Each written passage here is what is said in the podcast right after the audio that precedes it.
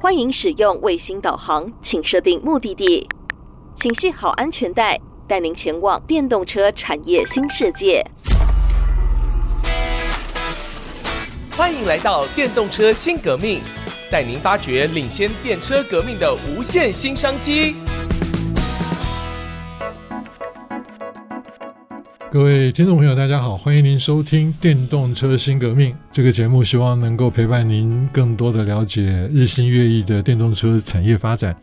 我是主持人佘日新，在今天的节目当中，我们再一次的邀请到行进科技的策略长 Sherwood 来到我们的节目当中。Sherwood 是不是跟我们听众朋友先问好？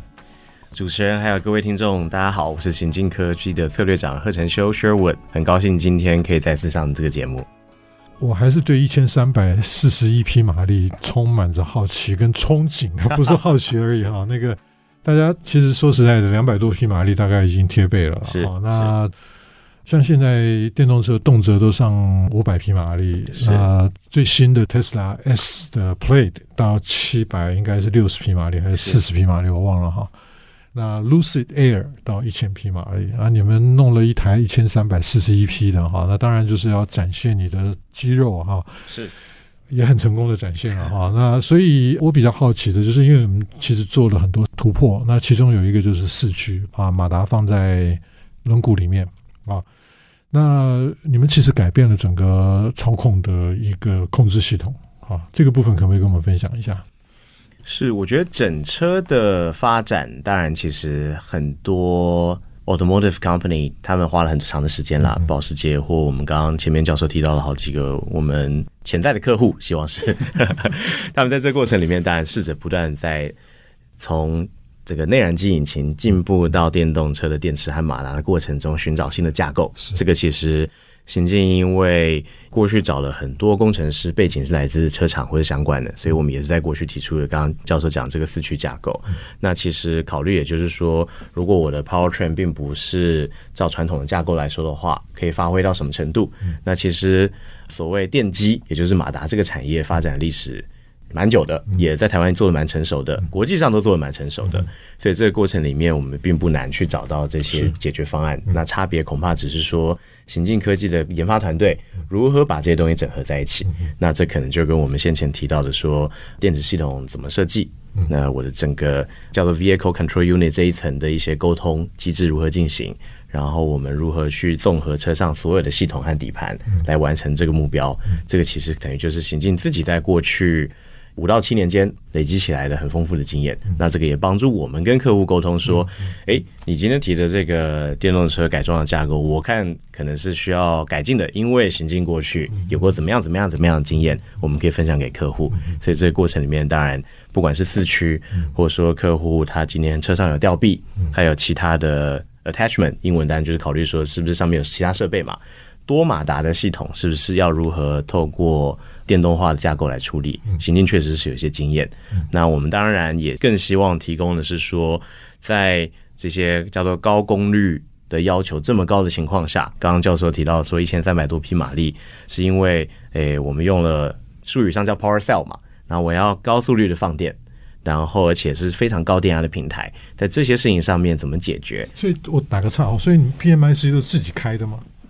其实电池芯，因为前面稍早提到说我们还是外购的嘛，我是买第三方的电池芯。那电池芯现在其实两大类别，一个是 Energy Cell，就是说我 Life Cycle 比较长，但是它充放电的效率不一定那么高。另外一种 Power Cell，大家可能知道，就是我可以一直用高速率做充放电，但它确实 Life Cycle 可能比较短。嗯，那在一些叫做电动赛车或是混动的系统上面，确实他们有些情况下会使用 Power Cell。那以行进自己过去的经验来说，就是说在 Myth R，也就是我们的电动赛车上面，使用的是可以做到二十 C 的电池型。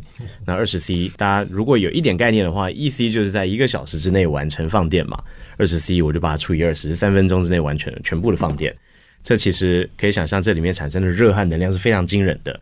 可是也在做压力测试嘛，是是是，本来就要解决热的问题，啊。是是是，所以我们当然是在这个过程里面找出啊，静默式冷却的技术。那希望做到的事情也很单纯，就是说电池芯规格到哪里，我希望我全系统可以让它释放潜力就到那个位置。因为大家可以想象说，诶，我我买了一个电池芯，它标定某一个额定的功率好了，但是为了系统安全考量，我可能稍微打个折。那再装到车上，我再稍微打个折。所以其实很长，电池芯的潜力会受限于系统的一些安全机制或温控机制，而没有办法被发挥出来。就是给你们最好的测试。没错，所以行进的静默式冷却，事实上就是在这个上面，等于是会希望可以跟着电芯厂一起把这些全部的能量释放给车子啦。那所以这个事情当然也支持了我们去做电动超跑，才可以提高那么大的功率给这些呃马达或其他的系统。对，这个是我们大家如果听众朋友曾经看过行进科技的网站或是过去的新闻的话，嗯、我们做的这个超跑 Miss 二其实就算是冲着这个目标而来的。嗯嗯，我看过一个 video 啊，就是你们的那个跑车就是爬坡，那个大概四十度吧，是差不多四十度左右。对对对，我看目视大概四十度。那一般来讲，这种就是它是一个高扭力的状态当中，哈。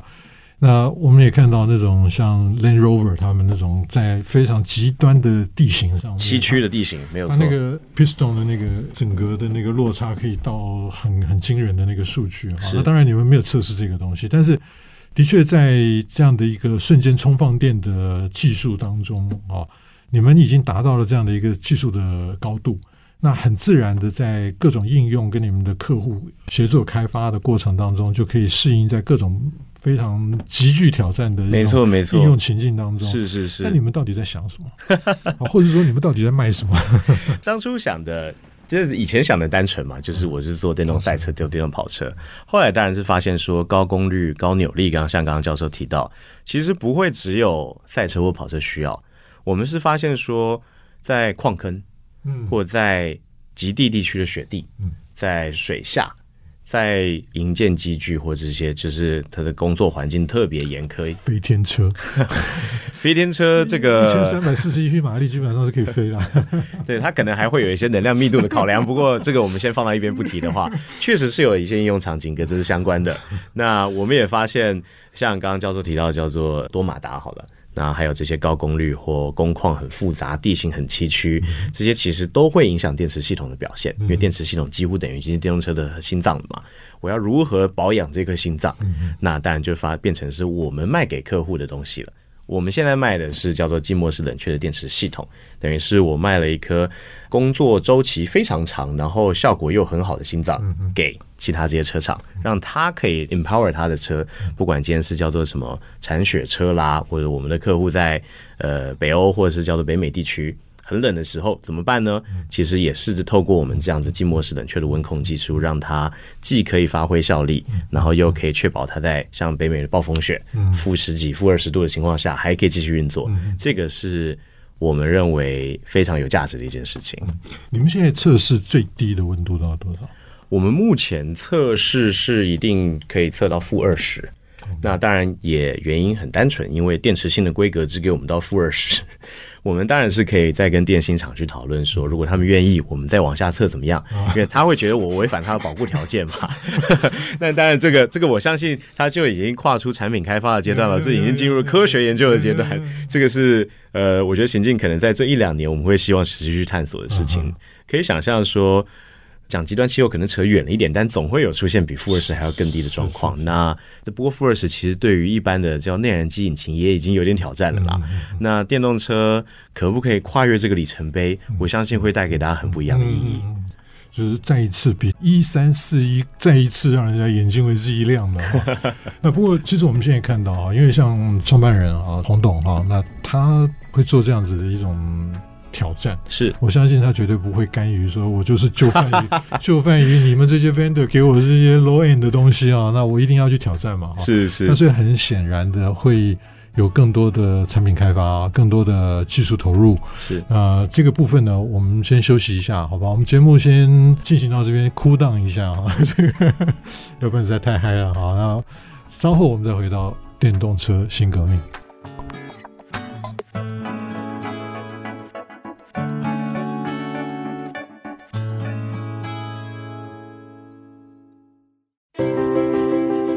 各位听众朋友，欢迎您回到电动车新革命，我是主持人石日新。在今天的节目当中，我们再次邀请到行进科技的策略长贺承修修儒来到我们的节目当中。修儒是不是跟我们的听众朋友先问好？是，主持人，还有线上的各位听众，还有所有关注这个议题的同行，大家好，我是行进科技策略长贺承修 s h e r。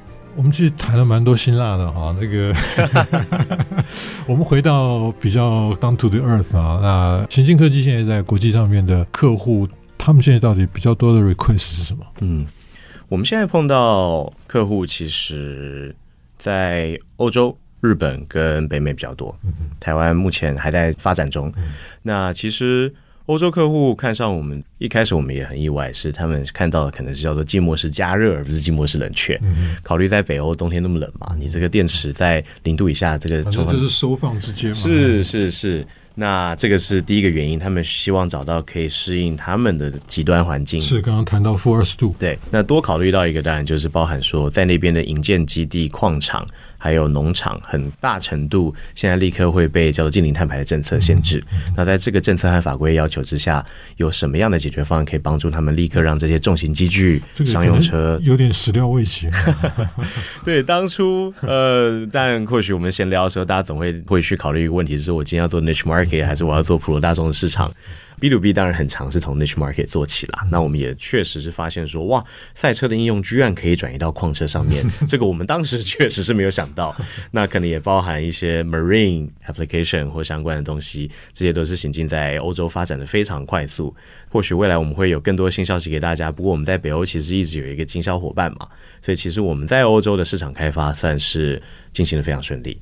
那多延伸来说，同样的状况在北美也会有类似的情况嘛？考虑加拿大呀、阿拉斯加，那个冬天铲雪怎么铲呢？你现在还是用柴油车的这种 tractor 在铲嘛？这肯定在近零碳排的趋势之下是不被允许的。那又要温控好，又要安全，因为你铲雪车肯定进到市区的。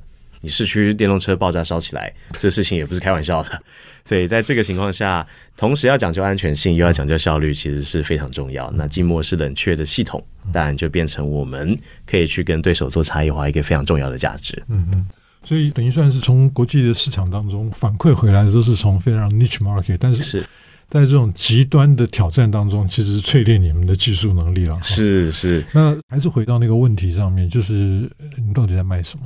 我们现在是卖硬体产品，没有错，是，电池包，嗯、里面含了 BMS。嗯、那这个 BMS 前面我们大概稍微提到说，不管是因为它有这些监控的安全功能，嗯、或是我可以慢慢把资料库建立起来，嗯、它其实或许未来会变成我们新的产品线。嗯、这个当然我们会看客户的需求一起讨论。嗯、所以有朝一日，说不定我们也会变成软硬产体都销售的公司。嗯、那另外一个考虑，可能就是说，大家可以想象电池相关的专利。